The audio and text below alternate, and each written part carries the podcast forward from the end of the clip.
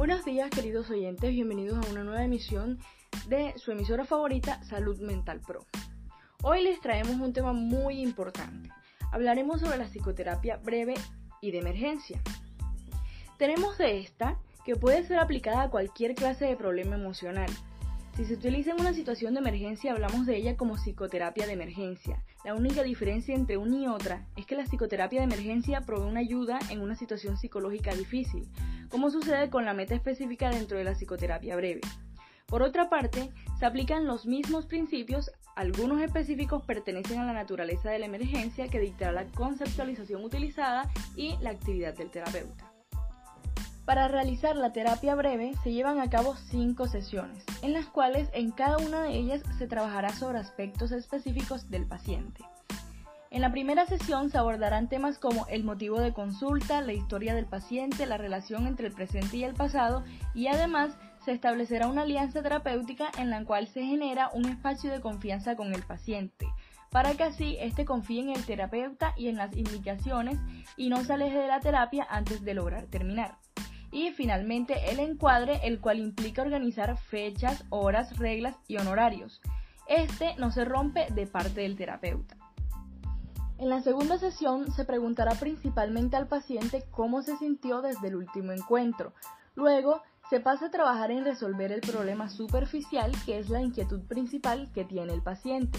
Y por último, se le pregunta al paciente por sus sueños, se le pregunta si los recuerda y se procede a interpretarlos para identificar los elementos ahí ocultos.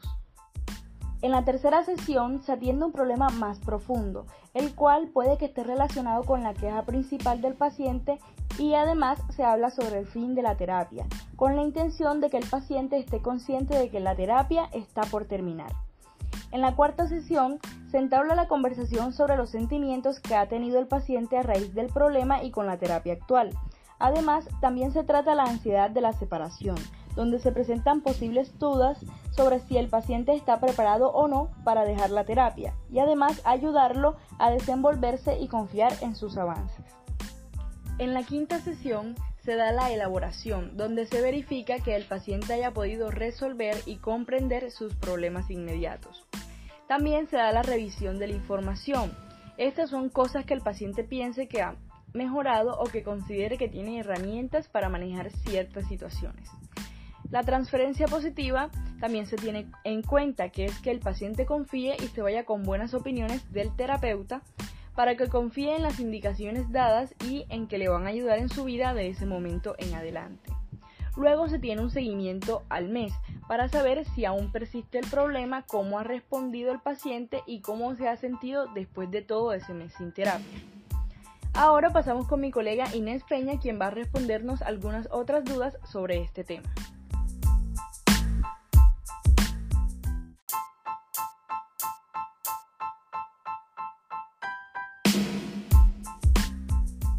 Muy buenos días. Muchísimas gracias Betsy por esta información que nos acabas de brindar, que sé que ha sido muy fructífera para nuestros oyentes.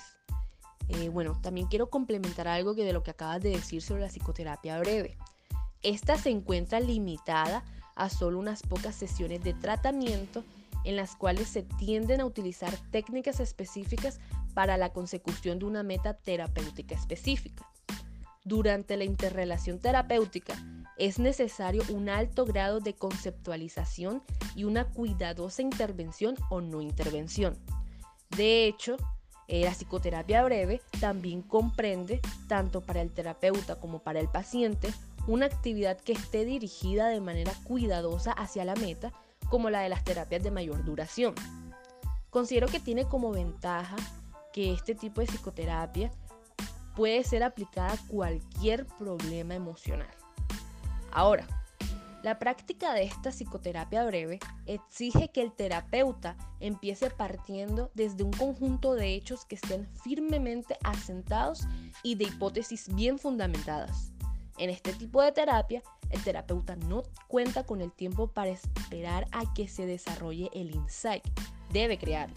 No tiene tiempo para esperar la elaboración. Debe estimularla. Ok, entonces ahora metiéndome un poco sobre las necesidades del individuo, la mayoría de las personas se presentan a psicoterapia solo en momentos de crisis. Una vez superado el trance de dicha crisis, la motivación para seguir explorando de manera más profunda eh, los sentimientos o las emociones desaparece. Todo psicoterapeuta tiene la obligación de atender a una persona lo mejor que pueda, claro está, teniendo en cuenta las limitaciones de sus motivaciones y su accesibilidad para la intervención psicoterapéutica.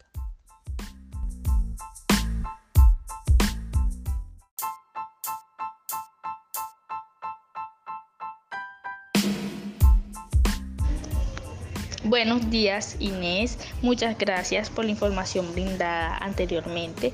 Pues ya para ir finalizando podemos concluir que la terapia breve está encaminada a fomentar la autoeficacia de las personas para lograr la disponibilidad del cambio. En la medida en que una persona incremente su sentido de competencia y eficacia en un contexto específico a través de la terapia, tendrá mayor disponibilidad de cambio y se obtendrá resultados positivos. En síntesis, la terapia breve debe ayudar a los consultantes a comprender que ellos originan sus problemas emocionales y conductuales y citados por sus propias creencias. En consecuencia, son ellos quienes pueden cambiarlos. Por esto, deben fijarse metas y encontrar razones para modificar o interrumpir sus comportamientos problema e identificar las situaciones con mayor probabilidad de presentar la conducta problema para desarrollar estrategias que les permitan enfrentarse a ellas. En la urgencia se deben conocer la situación y los factores desencadenantes, ya sean factores estresantes y de riesgo para la persona, sea pérdidas, desempleo, desarraigo, episodios de violencia, etc. Posibles situaciones de carencia, sea física, emocional y social. Su historia en relación a enfermedades, padecimientos previos, entre otros. Se debe hacer un análisis de los aspectos constitutivos de procesos vitales, implicaciones biológicas, aspectos familiares y sociales, culturales y ocupacionales de la persona con base a la situación por la que el país está pasando en cuanto a la actual pandemia de COVID-19, podríamos decir que mediante la terapia se puede implementar e incrementar hábitos de cuidados tanto en familiares como en amigos, responsabilidad social y normas de bioseguridad en pro de obtener resultados positivos.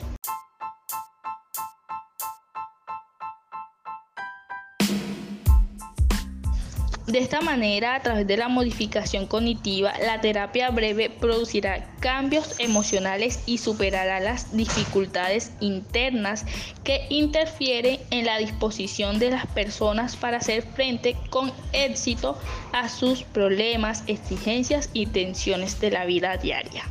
Bueno, eso es todo por hoy. Gracias por sintonizar con nuestro canal. Nos vemos en una próxima transmisión. Que tenga un lindo día.